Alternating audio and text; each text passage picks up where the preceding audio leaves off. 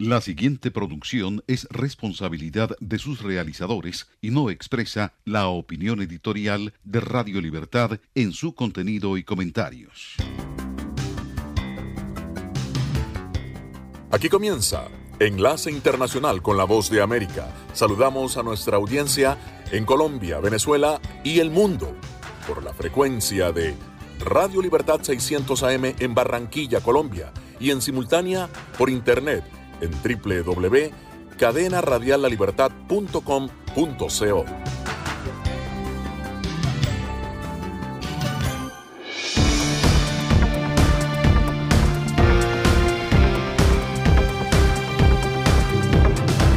Aquí comienza Buenas noches América, una producción de La Voz de América.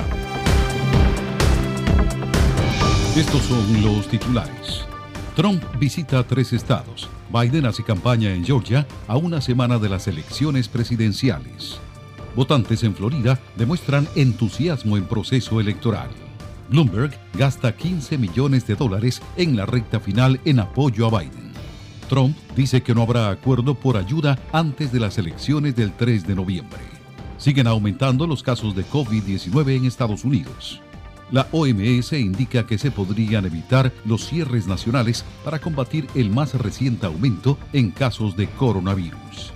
Amigos oyentes, los saludamos desde Washington y les damos la más cordial bienvenida. Les habla Tony Cano. Somos la voz de América y estas son las noticias. El presidente Donald Trump programó visitas este martes a tres estados, mientras que Biden realizó actos de campaña en Georgia. La información con Jorge Agobián. Los datos de las encuestas favorecen a Joe Biden por más de siete puntos a nivel nacional, de acuerdo al promedio de Real Clear Politics. En estados clave como Florida, Pensilvania, Michigan, Wisconsin, Carolina del Norte y Arizona, Biden tendría una ventaja de más de 3%. Trump, por su parte, asegura que está por encima del ex vicepresidente demócrata en los estados decisivos y que lidera la preferencia en la votación anticipada en algunos de ellos. Las encuestas, sin embargo, son una fotografía de la que las campañas no se fían. Después de las elecciones aprendidas en 2016, explica el analista Robert Griffin. La única razón por la que existe incertidumbre respecto a la contienda en este momento, de alguna manera, tiene que ver con la diferencia entre cómo va a ir el voto popular y cómo va a ir el colegio electoral. Se estima que solo un 3% de los votantes está indeciso en esta etapa de la contienda. Y la razón, según el experto Joshua Clinton, se debe a los antecedentes políticos de los dos candidatos. Cuando un presidente se presenta a la reelección, normalmente vemos esa elección como un referéndum sobre el presidente, mientras que en 2016 el presidente Trump era en gran medida una incógnita. Ahora la gente tiene una buena idea de lo que él representa en términos de sus políticas y tipo de administración presidencial. Y lo mismo ocurre con el vicepresidente Biden. Entonces, no queda mucho para aprender sobre los candidatos. Escuchan la voz de América conectando a Washington con Colombia, Venezuela y el mundo a través de Radio Libertad 600 AM. La votación por correo o anticipada para las elecciones del 3 de noviembre ya es más numerosa que en los comicios de 2016, según el proyecto electoral de Estados Unidos, un centro de estudios de la Universidad de Florida, un estado decisivo en la contienda presidencial. Informa desde Miami Alonso Castillo. En siete días se definirá la ruta que la nación estadounidense decidirá trazar mediante su participación electoral. A la fecha, en Florida, se han emitido más votos que durante toda la elección presidencial de 2016, según nos dijo Joseph Uniski, profesor en ciencias políticas en la Universidad de Miami. Florida es un estado competitivo para ambos partidos. Las encuestas siempre están muy cerca entre republicanos y demócratas y por eso los candidatos necesitan invertir muchos recursos para intentar ganarlo. Según datos de la División de Elecciones de Florida, más de 6 millones de electores del estado han enviado las boletas por correo o las han depositado en las oficinas electorales, representando el 41.7% del total de los más de 14 millones de votantes registrados, entre ellos Carla Alvarado. Yo veo el entusiasmo muy alto. Eh, como una persona que se graduó de la universidad hace solo un año, nosotros entendemos que esta elección es la, la elección de nuestra vida. Hasta ahora, 3.900.000 boletas han sido enviadas por correo, frente a las 2.700.000 de toda la elección de 2016, revelan cifras estatales. El voto hispano es muy interesante. Su impacto se decidirá en dónde están los hispanos que están agrupados, están en diferentes estados y diferentes distritos y qué opiniones quieren expresar cuando van a las urnas. Alonso Castillo, Voz de América, Miami. En las elecciones presidenciales de 2016, Donald Trump recibió casi 63 millones de votos. Su contrincante, la demócrata Hillary Clinton, obtuvo casi 3 millones más. Pero Trump ganó la contienda. ¿Cómo puede un candidato ganar la presidencia sin la mayoría del voto popular? Verónica Villafañe nos explica cómo funciona el sistema electoral de Estados Unidos. El presidente de Estados Unidos se elige de forma indirecta por medio del colegio electoral. Luis Caldera, experto en ley electoral y profesor de Derecho en American University, explica. Votamos por un grupo de electorales que entonces ellos se juntan y votan por estado, ah, dependiendo de cuántos votos electorales tienen ese estado. El colegio electoral tiene 538 delegados o electores. Para ganar la presidencia se necesita un mínimo de 270 votos electorales. California, Texas, Nueva York, Florida, Illinois y Pensilvania tienen el mayor número de electores, pero según Caldera el sistema le da mayor ventaja a estados con menos población. Entonces es posible un candidato como Donald Trump tener una estrategia donde trata de ganar todos los votos de los estados pequeños que son más republicanos y nada más unos cuantos de los votos de los estados que tienen más población y es posible ganar la presidencia, tener la mayoría de los votos electorales y perder la votación popular. Caldera provee el contexto histórico del sistema diseñado para coartar representación cuando mujeres, esclavos y hombres blancos sin propiedad no podían votar. Lo crearon a para reflejar la política del tiempo, que incluía que había muchos esclavos en el sur y que los representantes del norte no querían darle representación a los estados del sur por gente que no, no podían votar. Aunque hay apoyo para seguir con el colegio electoral, Caldera señala que hay proyectos para cambiar el sistema a voto popular. Pero eso requiere una enmienda constitucional y el proceso, dice, es sumamente difícil. Verónica Villafañe, Voz de América, Los Ángeles. El presidente Donald Trump reconoció este martes que probablemente habría un nuevo paquete de estímulos por COVID-19 tras las elecciones del 3 de noviembre, con la Casa Blanca sin poder reducir las diferencias tanto con los republicanos como con los demócratas en el Congreso. Tras la elección tendremos el mejor paquete de estímulos que hayan visto, afirmó Trump a periodistas en la Casa Blanca antes de iniciar un viaje de campaña. Trump y la presidenta de la Cámara de Representantes, Nancy Pelosi, se han culpado mutuamente por el estancamiento en las conversaciones para alcanzar otro importante paquete de estímulos por alrededor de 2 billones de dólares y ayudar a los estadounidenses a superar los golpes económicos provocados por la pandemia. Siempre hablaremos de ello porque nuestra gente debería recibirlo, el estímulo. Pero Nancy Pelosi solo está interesada en rescatar ciudades y estados demócratas mal administrados y plagados de delincuencia, aseguró Trump. Pelosi, la principal demócrata electa, lideró a la Cámara Baja para aprobar un proyecto de ley de alivio por coronavirus de 3 billones de dólares en mayo, pero los republicanos que controlan el Senado se opusieron a otro gran paquete impulsaron una medida mucho menor enfocada en algunas áreas de ayuda. La Casa Blanca ha dicho que la ayuda a los gobiernos estatales y locales ha sido el principal escollo en las negociaciones, mientras que los demócratas también citan la falta de un plan nacional de pruebas por coronavirus. Tony Cano, Voz de América, Washington. Señal satélite. Desde Washington, enlace internacional de la Voz de América con Radio Libertad 600 AM.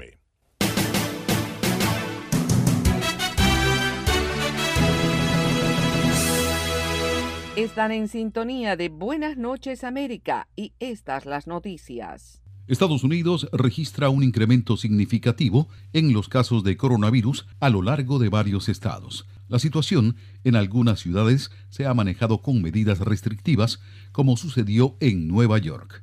Celia Mendoza nos tiene los detalles de lo que está pasando en otras zonas afectadas. Estados Unidos reportó más de 94 mil nuevos casos de COVID-19 el sábado, el mayor número de casos diarios desde el inicio de la pandemia en marzo de este año, según cifras de la Universidad Johns Hopkins. No hay dicotomía entre la contención frente a la mitigación. El enfoque incluye ambos. Búsqueda activa de casos, investigación de focos de infección, cuarentena admitida para todos los contactos. Eso es importante, así como proteger a los vulnerables y asegurarse de que el virus no llegue a los que están en mayor riesgo de infección, a los que corren más riesgo de desarrollar enfermedades graves y muerte. Y por lo tanto, no hay tiempo que perder aquí. Zonas como la ciudad fronteriza de El Paso, Texas, han sido puestas bajo un toque de queda de dos semanas de duración en un intento de detener un aumento de las infecciones por coronavirus, mientras Wisconsin, Minnesota y Dakota del Norte y el Sur preparan puntos de pruebas de COVID-19 tras un rápido aumento en los casos. Las pruebas dicen cuál es su estado hoy, a esta hora. No dicen nada sobre cuál será su estado esta noche o mañana o el día después. Y basar sus actividades o su comportamiento en eso es francamente peligroso. Así lo explicó el doctor Mike Ryan, director de ejecutivo de la Organización Mundial de la Salud, quien reitera la importancia de las medidas de higiene, distancia social y uso de la mascarilla para reducir la propagación del virus, a la espera de que una vacuna esté disponible. Sabremos si una vacuna es segura y eficaz de finales de noviembre a principios de diciembre. La pregunta es que una vez que se tenga una vacuna segura y eficaz, o más de una, ¿cómo puede llegar a las personas que la necesitan lo más rápido posible? Celia Mendoza, Voz de América, Nueva York. La Organización Mundial de la Salud informó que se podrían evitar los cierres nacionales para combatir el más reciente aumento de casos de coronavirus si las personas están dispuestas a hacer sacrificios. Leonardo Bonet nos ofrece los pormenores. En una conferencia de prensa, María Van Kerkhove, líder técnica de la OMS sobre COVID-19, dijo que espera que los países usen otras herramientas para detener la transmisión, incluido el fortalecimiento de sus sistemas de vigilancia, pruebas y rastreo de contactos.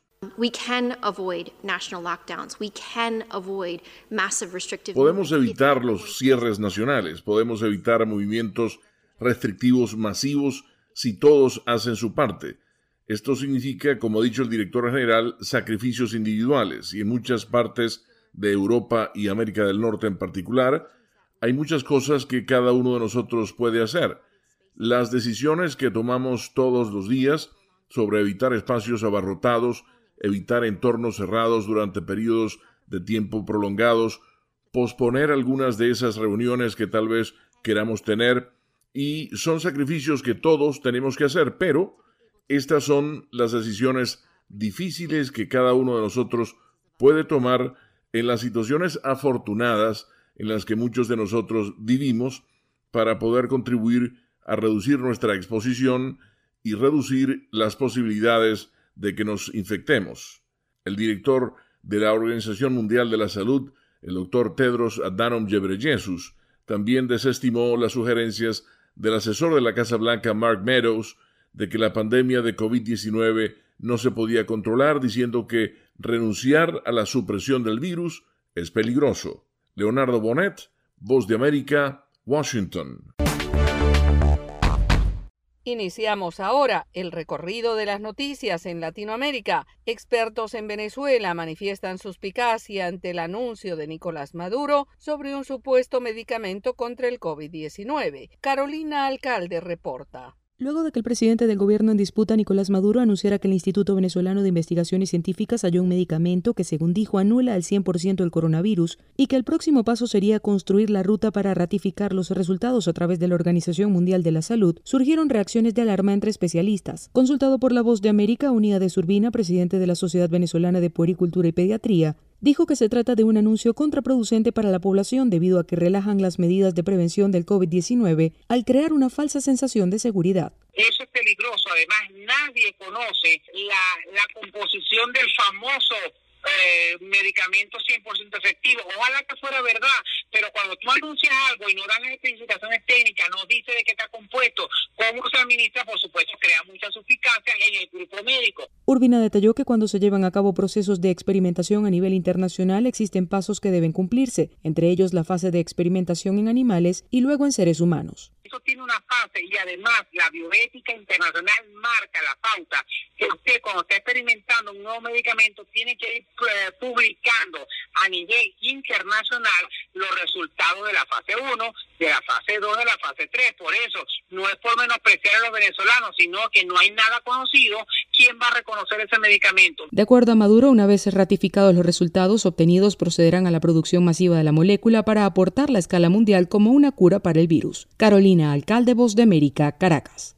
Nicaragua se encuentra bajo una falsa seguridad de control del COVID-19, mientras organismos independientes critican el subregistro en las estadísticas. Daleano Caña tiene el reporte. A siete meses de la detección del primer caso de COVID-19 en Nicaragua, el Ministerio de Salud ha reducido a una las muertes semanales por esta enfermedad, acumulando así 155 decesos por la pandemia. Sin embargo, esta estadística es entre 20 y 30 veces menor al registro por monitoreos y análisis independientes. Por ejemplo, el Observatorio Ciudadano COVID-19, que es una organización independiente, alertó sobre un exceso de mortalidad por infartos, diabetes, hipertensión y neumonía en lo que va del año en Nicaragua, mientras el epidemiólogo Leonel Argüello, miembro del Comité Científico Multidisciplinario, advirtió que Nicaragua se encuentra bajo una falsa seguridad de control de la pandemia. Nosotros tenemos un subregistro importante, posiblemente los subregistros más grandes en el mundo, y eh, el observatorio y los datos oficiales existe una diferencia de 20 veces. Un reciente análisis de sobremortalidad presentado por la Asociación Médica Nicaragüense revela que al 31 de agosto de 2020 en Nicaragua habrían fallecido 7.569 personas a causa del COVID-19, ubicando al país con una de las tasas más altas de mortalidad del mundo. Ciudadanos consultados por la Voz de América expresan temor ante el avance de la pandemia. Creo que la epidemia aún está en su pico, en su avance. Igual me preocupa todavía los contagios. Por su parte, el gobierno de Nicaragua guarda silencio sobre el anuncio realizado hace dos meses por la primera dama Rosario Murillo sobre la posibilidad de fabricar y distribuir en Nicaragua la vacuna rusa Sputnik 5 contra el COVID-19. Daliano Caña, Voz de América, Nicaragua.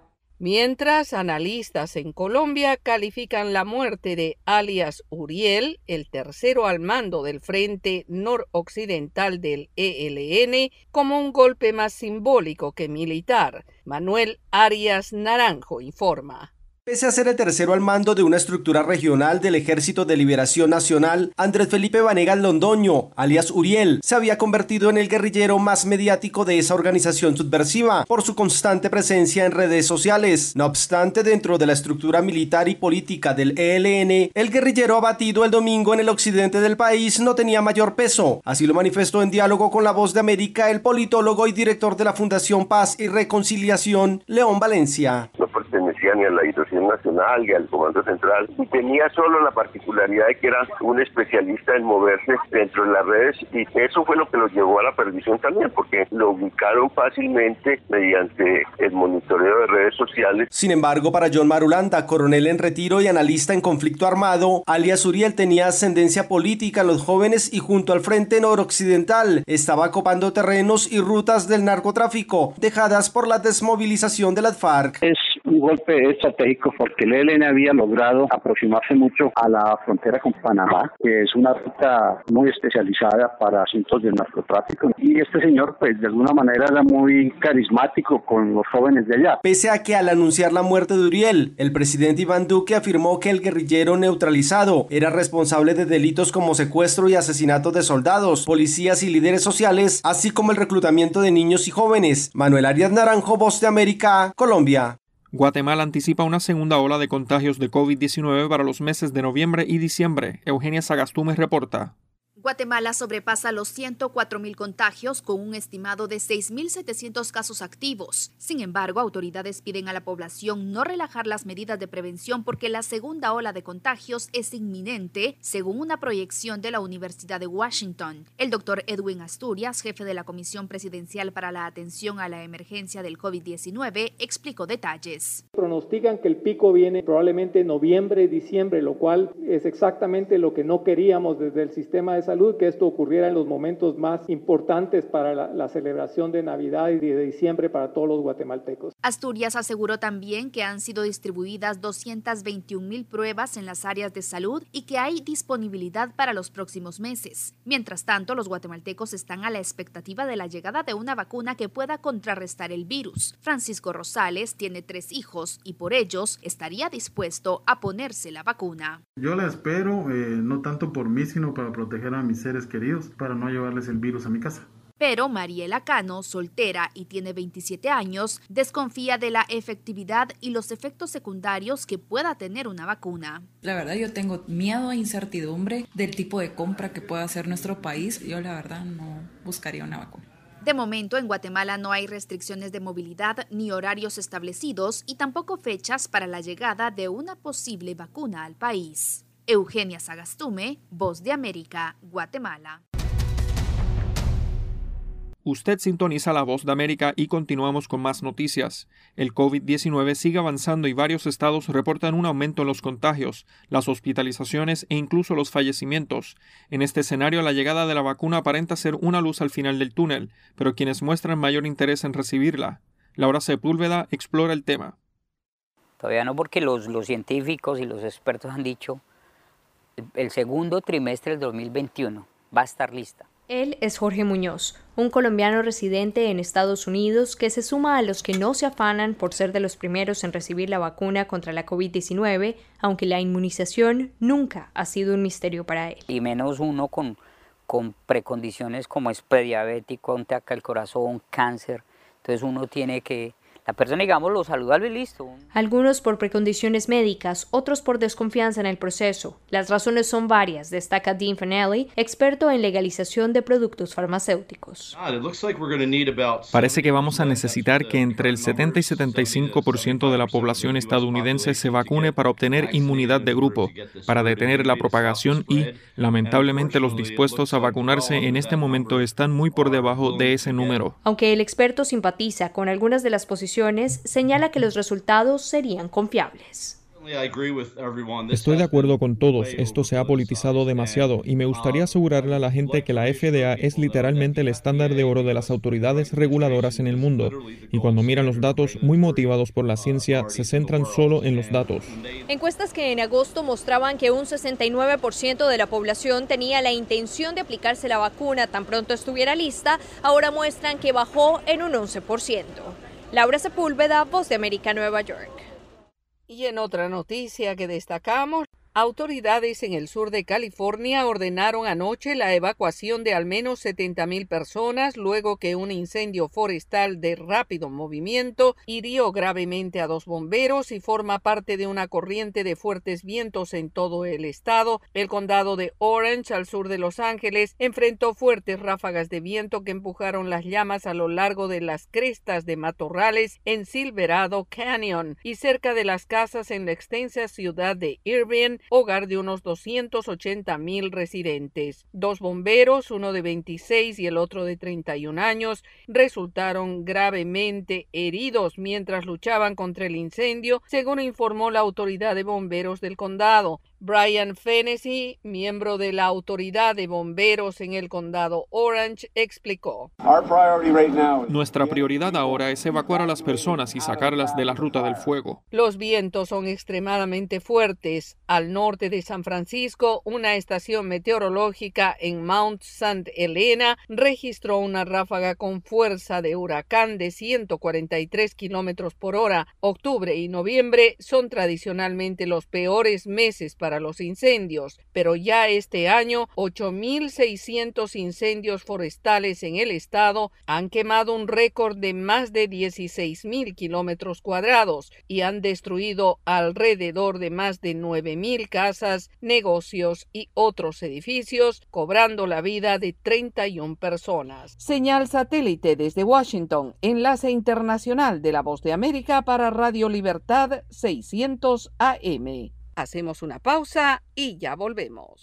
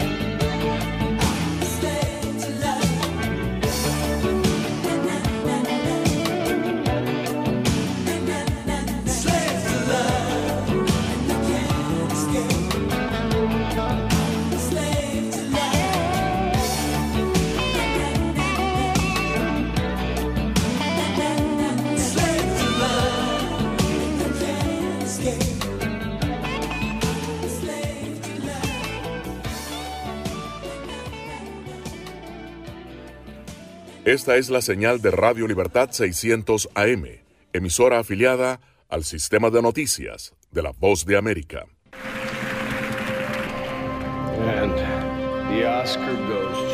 Acompáñenos de lunes a viernes con las noticias del mundo del entretenimiento. lo mejor del cine. So, Scrolls are the bad guys. Los estrenos de Hollywood. I've never seen anything like this. Who am I? She's the last of her kind. So I'm 300 years old. The leader you are. You have the most advanced weapon ever. Lo mejor en música. Las noticias del espectáculo. Lady Gaga declaró al diario The New York Times que se... el actor Alec Bowen dijo el miércoles que se inscribirá en un curso para... de lunes a viernes.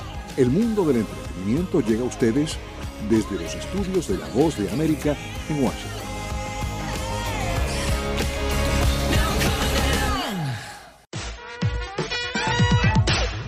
Alejandro Escalona, voz de América, The Weeknd y Roddy Rich encabezan las nominaciones a los American Music Awards 2020. Rich y The Weeknd obtuvieron ocho nominaciones cada uno, incluyendo el premio principal, Artista del Año, donde compiten con Justin Bieber, Post Malone y Taylor Swift. Megan Thee Stallion, Bad Bunny, J Balvin y Billie Eilish también fueron nominados. Los premios American Music Awards serán entregados en Los Ángeles el 22 de noviembre. La película con Liam Neeson, Honest Thief, ganó nuevamente la taquilla en Estados Unidos con 2.400.000 dólares. La cinta ha recaudado 7 millones y medio en sus primeros 11 días en América del Norte. Los mercados de la ciudad de Nueva York, Los Ángeles y San Francisco permanecen cerrados debido a la pandemia junto con la cadena Regal Cinemas que cerró sus 536 salas de cine aquí en Estados Unidos el 8 de octubre pasado. En octubre de 1985, la escocesa Sheena Easton debutó en la lista Billboard Hot 100 con el sencillo Do It for Love, que alcanzó el número 29 dos meses después. En 1981, Easton recibe el Grammy a Mejor Artista Nuevo. En octubre de 1980, Diana Ross debuta en las 100 calientes con el sencillo It's My Turn. El tema es el, el sencillo principal de la película del mismo nombre, protagonizada por Michael Douglas y Jill Clayburgh. Diana Ross recibió la Medalla Presidencial de la Libertad en 2016. En octubre de 1986, Cindy Lauper pasa dos semanas en el número uno de las 100 calientes con el sencillo True Colors. Cindy Lauper ha recibido premios Grammy, Emmy y Tony.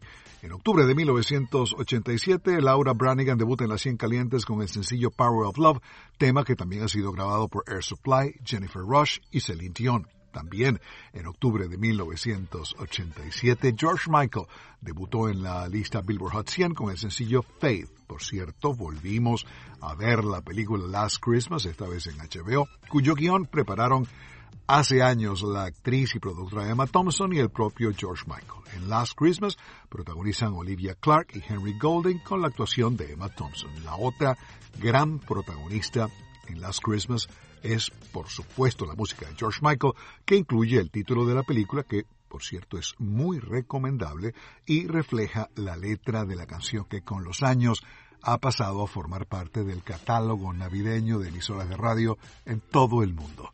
Y es todo por el momento. Alejandro Escalona, Voz de América, Washington. Enlace con la Voz de América también se puede escuchar como podcast en www.redradial.co. La Voz de América presenta.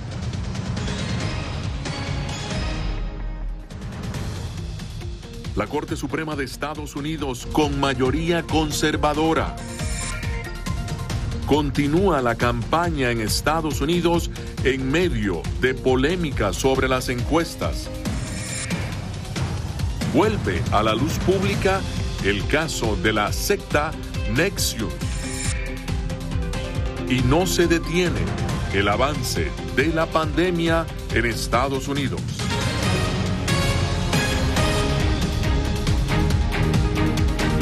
Aquí se inicia esta nueva edición del Mundo al Día. De Washington le saluda Gonzalo Abarca. Y bien, la Corte Suprema de Estados Unidos tiene ya mayoría conservadora, con la aprobación por parte del Senado de la jueza Amy Coney Barrett como nueva magistrada del Supremo. El país enfrenta ahora decisiones legales históricas. Jacopo Luzzi se encuentra precisamente en la Corte Suprema en Capitol Hill. Jacopo, ¿cuál es el contexto y el significado de esta confirmación. Gonzalo, este nombramiento ha sido el tercero del presidente Trump y según el mandatario y su partido ha sido una gran victoria porque empuja al Tribunal Superior en una dirección más conservadora para generaciones futuras. De hecho, según eh, expertos, con la entrada de Barrett en la Corte se creó una oportunidad histórica para cumplir con las prioridades conservadoras claves, por ejemplo, como eh, la cuestión del en Estados Unidos y la promesa de campaña de Donald Trump de transformar los tribunales federales. Con el presidente Trump mirando, la jueza Amy Coney Barrett prestó juramento para convertirse en magistrada de la Corte Suprema de Estados Unidos. Haré mi trabajo sin ningún temor ni favor y lo haré independientemente tanto de los poderes políticos como de mis propias preferencias. Ella es una de las académicas legales más brillantes de nuestra nación y será una magistrada sobresaliente en el tribunal más alto de nuestro territorio.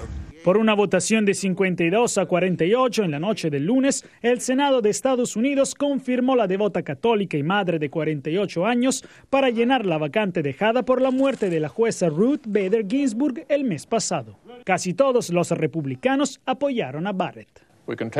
Podemos dar otro paso histórico hacia un poder judicial que cumpla su función con excelencia. Pero todos los demócratas votaron en su contra, argumentando que con la votación anticipada ya en marcha, el voto de confirmación está demasiado cerca del día de las elecciones. Además, esta confirmación creen consolida una mayoría conservadora de 6 a 3 en la Corte. La mayoría republicana en el Senado decidió frustrar la voluntad del pueblo y confirmar un nombramiento vitalicio para la Corte Suprema en medio de las elecciones presidenciales, después de que más de 60 millones de estadounidenses hayan votado. Connie Barrett escuchará casi de inmediato casos clave, incluido un litigio sobre la legalidad de la ley de atención médica de la administración de Obama, que brinda cobertura de seguro a millones de estadounidenses, así como posibles pleitos sobre el número récord de boletas por correo en las elecciones de 2020. Durante un proceso de confirmación de cuatro días, Barrett dijo a los legisladores que no traería una agenda personal en las decisiones judiciales. Esto, según los expertos, podría ser una señal de que la jueza tomará decisiones basándose en los casos y no en una agenda política o ideológica, como ya hicieron otros jueces antes de ella en estos años, por ejemplo los nombrados Kavanaugh y Gorsuch por Donald Trump. Gracias, Jacopo, por tu informe.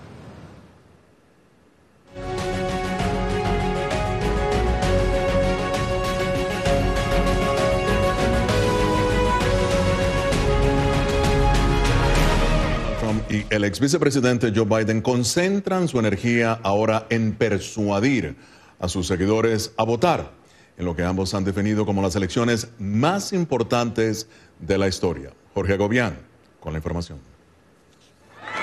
Los datos de las encuestas favorecen a Joe Biden por más de 7 puntos a nivel nacional, de acuerdo al promedio de Real Clear Politics. En estados clave como Florida, Pensilvania, Michigan, Wisconsin, Carolina del Norte y Arizona, Biden tendría una ventaja de más de 3%. Trump, por su parte, asegura que está por encima del ex vicepresidente demócrata en los estados decisivos y que lidera la preferencia en la votación anticipada en algunos de ellos. Las encuestas, sin embargo, son una fotografía de la que las campañas no se fían. Después de las elecciones aprendidas en 2016, explica el analista Robert Griffin. La única razón por la que existe incertidumbre respecto a la contienda en este momento, de alguna manera, tiene que ver con la diferencia entre cómo va a ir el voto popular y cómo va a ir el colegio electoral. Se estima que solo un 3% de los votantes está indeciso en esta etapa de la contienda, y la razón, según el experto Joshua Clinton, se debe a los antecedentes políticos de los dos candidatos. Cuando un presidente se presenta a la reelección, normalmente vemos esa elección como un referéndum sobre el presidente, mientras que en 2016 el presidente Trump era en gran medida una incógnita. Ahora la gente tiene una buena idea de lo que él representa en términos de sus políticas y tipo de administración presidencial, y lo mismo ocurre con el vicepresidente Biden. Entonces, no queda mucho por aprender sobre los candidatos. Este era un informe de Jorge Agobián de La Voz de América. Le recordamos que toda la información electoral la puede accesar en nuestra página de internet, buenoticias.com. Continuamos en las elecciones presidenciales de 2016. Donald Trump recibió casi 63 millones de votos. Su contrincante, la demócrata Hillary Clinton, obtuvo casi 3 millones más. Pese a todo, Trump ganó la, la contienda. Pero, ¿cómo explicar todo esto? Verónica Villafañe nos informa. El presidente de Estados Unidos se elige de forma indirecta por medio del colegio electoral. Luis Caldera, experto en ley electoral y profesor de Derecho en American University, explica. Votamos por un grupo de electorales que entonces ellos se juntan y votan por estado, uh, dependiendo de cuántos votos electorales tienen ese estado. El colegio electoral tiene 538 delegados o electores. Para ganar la presidencia se necesita un mínimo de 270 votos electorales.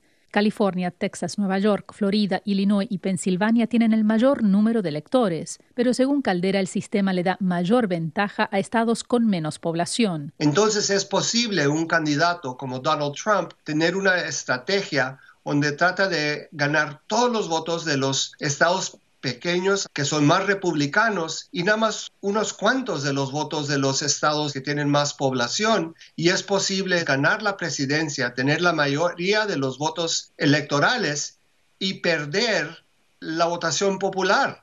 Caldera provee el contexto histórico del sistema diseñado para coartar representación cuando mujeres, esclavos y hombres blancos sin propiedad no podían votar. Lo crearon a para reflejar la política del tiempo, que incluía que había muchos esclavos en el sur y que los representantes del norte no querían darle representación a los estados del sur por gente que no, no podían votar. Aunque hay apoyo para seguir con el colegio electoral, Caldera señala que hay proyectos para cambiar el sistema a voto popular.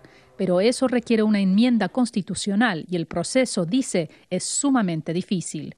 Verónica Villafañe, Voz de América, Los Ángeles y la votación por correo o anticipada alcanza niveles históricos según el estudio de la Universidad de Florida. Alonso Castillo, con los detalles.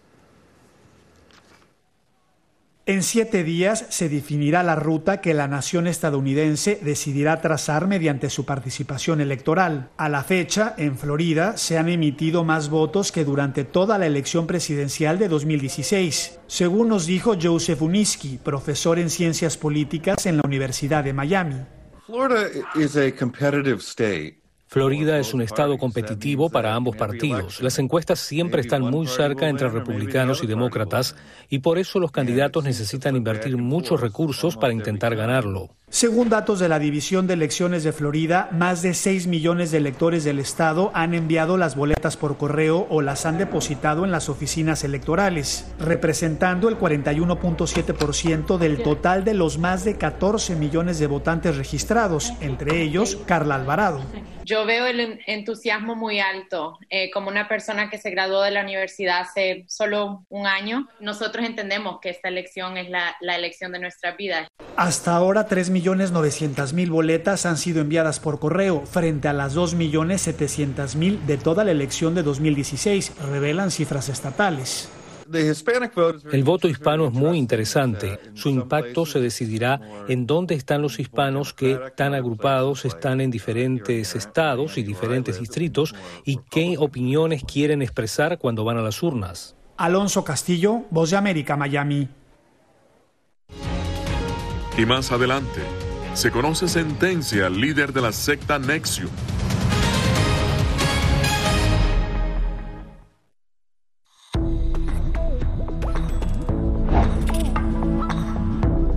No permitas que interactúe con personas o animales fuera de la casa. Si una persona de la casa se enferma, evita que tenga contacto con tu mascota. Designa a un miembro de la familia o un amigo para cuidar a tu mascota a corto o largo plazo en caso de que tú no puedas. Limpia sus patas una vez que regreses a casa, pero no uses productos tóxicos para ellos como toallitas desinfectantes. Usa champú para bebés y aceite de coco en sus patas si notas picazón o sequedad. Prepara un kit de emergencia que incluya un suministro de medicamentos por 30 días y al menos dos semanas de alimentos y otros suministros.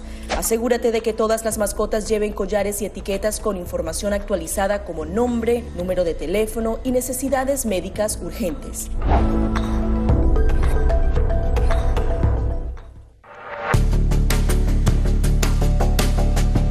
Durante el brote del COVID-19, los estafadores pueden tratar de aprovecharse de personas vulnerables a través de diversos métodos que van cambiando con frecuencia. Es posible que lo contacten por teléfono, correo electrónico, mensajes de texto, correo postal o redes sociales.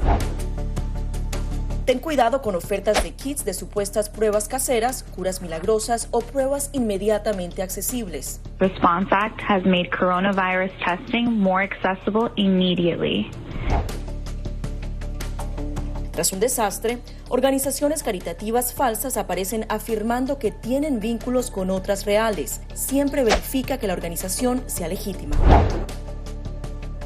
Alguien que asegura que trabaja en el gobierno puede pedirte tu información personal o intentar cobrarte cuotas falsas para así ingresar tu cheque de estímulo.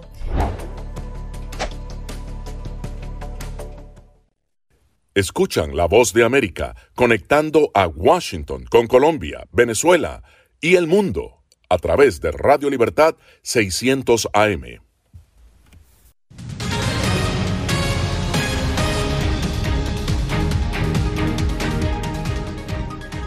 El embajador de Estados Unidos en Colombia pidió a los políticos colombianos no involucrarse en el proceso electoral del país norteamericano. Como lo informa Jair Díaz, las reacciones nos hicieron esperar. El éxito de las relaciones entre Estados Unidos y Colombia a lo largo de muchos años ha sido basada en apoyo bipartidario. Insto a todos los políticos colombianos a evitar involucrarse en las elecciones estadounidenses. Estas fueron las declaraciones del embajador de Estados Unidos en Colombia, Philip Goldberg, cuando solo falta una semana para las elecciones del nuevo presidente. Las reacciones frente a este trino en la cuenta oficial de la embajada estadounidense en Colombia surgieron rápidamente. Políticos de la izquierda, como Iván Cepeda, advierten de las consecuencias de esta intromisión en los comicios estadounidenses. Precisamente muestran que esa evidencia que veníamos denunciando existe y por eso cité a la señora canciller para que dé explicaciones ante la Comisión Segunda del Senado parlamentarios afines al gobierno de Colombia rechazan el pronunciamiento del alto funcionario. Según el congresista colombo estadounidense Juan David Vélez, se está violando un derecho constitucional. En mi trabajo como político y como ciudadano siempre prima el respeto a la diferencia y el fortalecimiento de la democracia. Para la senadora María Fernanda Cabal, el poder de influencia de los diputados no tiene estos alcances. Me sorprende que crean que tengo esa capacidad de influencia y no creo que esté haciendo nada distinto que ejerciendo un derecho. La Voz de América contactó a la Embajada de Estados Unidos en Colombia pidiendo reacciones a estos comentarios, pero señalaron que su único pronunciamiento sería el realizado en sus redes sociales. Las declaraciones del embajador tomaron relevancia luego de que el expresidente de Colombia, Juan Manuel Santos, revelara que funcionarios del gobierno de Iván Duque están ofreciendo ayuda para la reelección en Estados Unidos. Jair Díaz, Voz de América, Bogotá. Bueno, regresamos a Estados Unidos donde Keith Rainier, líder de Nexium, conoce hoy la sentencia a la que deberá enfrentarse tras escuchar el testimonio de 14, 14 de sus víctimas, cuatro de ellas, por cierto, mexicanas quienes piden la cadena perpetua. Tenemos ahora desde Nueva York a Laura Sepúlveda, que han estado siguiendo este caso. Laura, ¿en qué han concordado las víctimas que hoy han testificado contra Rainier? Bueno, pues efectivamente, Gonzalo, ellos han pedido cadena perpetua. Ese ha sido el punto en el que han estado de acuerdo las víctimas que han estado testificando en medio de este proceso judicial en el cual Kit Ranieri ha recibido 120 años en una prisión estadounidense y adicionalmente ha dicho el juez deberá pagar un millón setecientos mil dólares como multa y esto lo deberá hacer de manera inmediata.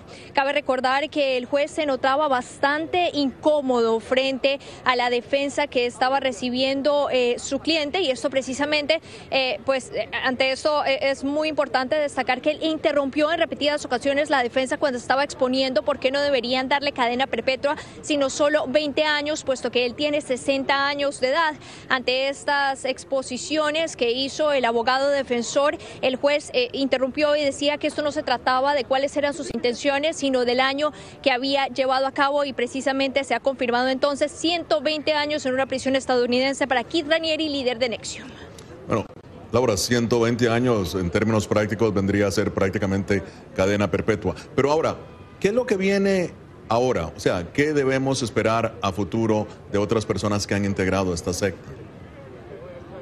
Bueno, estuvimos escuchando en días pasados la sentencia a Claire Bronfman, una de las eh, personas que estaba más cercana a él y que patrocinaba muchos de estos eventos eh, y precisamente varios de los grupos. Ahora se espera entonces la sentencia de las personas eh, más cercanas a él también, de otros líderes para quienes él pidió que no, no se señalaran, puesto que ellos eran inocentes y no tenían ninguna responsabilidad sobre lo que estaba sucediendo. Más sentencias, más justicia sobre todos estos casos que han tenido lugar aquí en la Corte Federal del Distrito Este en la zona de Brooklyn.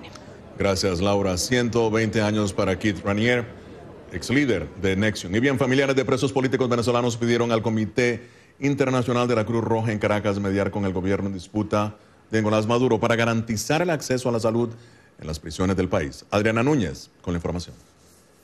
¿Quién eres? Los parientes de civiles y militares encarcelados por lo que se considera son motivos políticos temen que sus seres queridos se contagien de coronavirus dentro de las cárceles y no reciban atención médica. Esta mujer relató que debió llevarle tratamiento a su esposo, un coronel detenido por terrorismo, pues las autoridades del retén sospechaban que tenía COVID-19. Precisamente porque se presumía que se tenía aislado porque se podía tener coronavirus pero por lo que se dice normalmente está en una celda aislada, donde no hay baño, donde no hay poseta. Dicen que llevan meses sin recibir noticias de sus familiares. La angustia, la desesperación de verdad nos come porque no sabemos nada de ellos. Además de clamar que se les garantice acceso a la salud y medidas de higiene dentro de los centros penitenciarios, entregaron un documento al Comité Internacional de la Cruz Roja reseñando las torturas a las que denuncian han sido sometidos sus familiares. Mi esposo lo zumbaban por un barranco desnudo, donde se tenía desollado cabeza, espalda, piernas, pies reventados.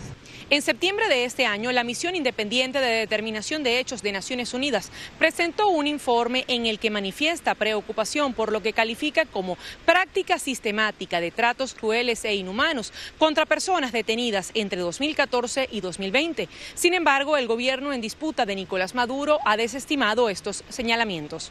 Adriana Núñez, Rabascal, Voz de América, Caracas. Al regresar, un vistazo a lo que hacen las ciudades más afectadas por la pandemia. Esta es la señal de Radio Libertad 600 AM, emisora afiliada al sistema de noticias de la Voz de América.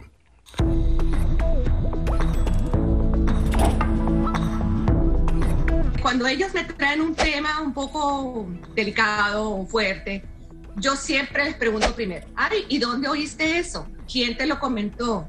¿Y qué, y qué, qué te han comentado? Pues corrijo si han escuchado algo que no, es, no está correcto, no está bien. Y les aclaro, pero lo, lo mínimo necesario para su edad.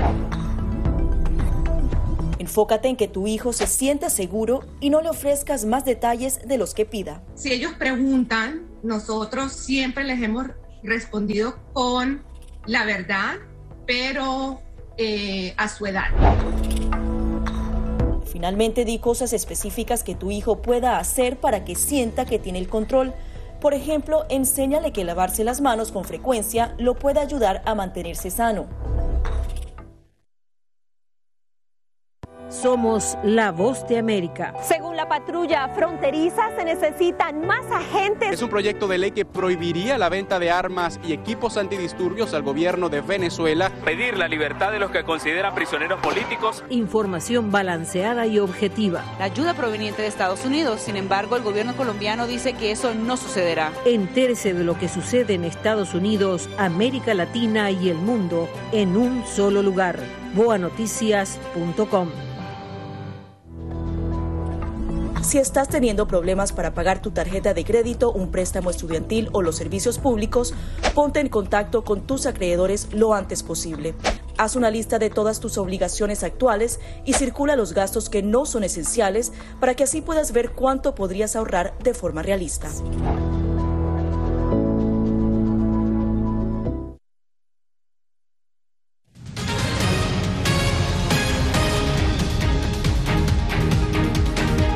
Varios estados de Estados Unidos registran un incremento significativo en los casos de coronavirus. En ciudades como Nueva York, la situación se ha manejado con medidas restrictivas. Celia Mendoza nos da los detalles de lo que sucede en otras zonas afectadas por la pandemia. Estados Unidos reportó más de 94 mil nuevos casos de COVID-19 el sábado, el mayor número de casos diarios desde el inicio de la pandemia en marzo de este año, según cifras de la Universidad John Hopkins.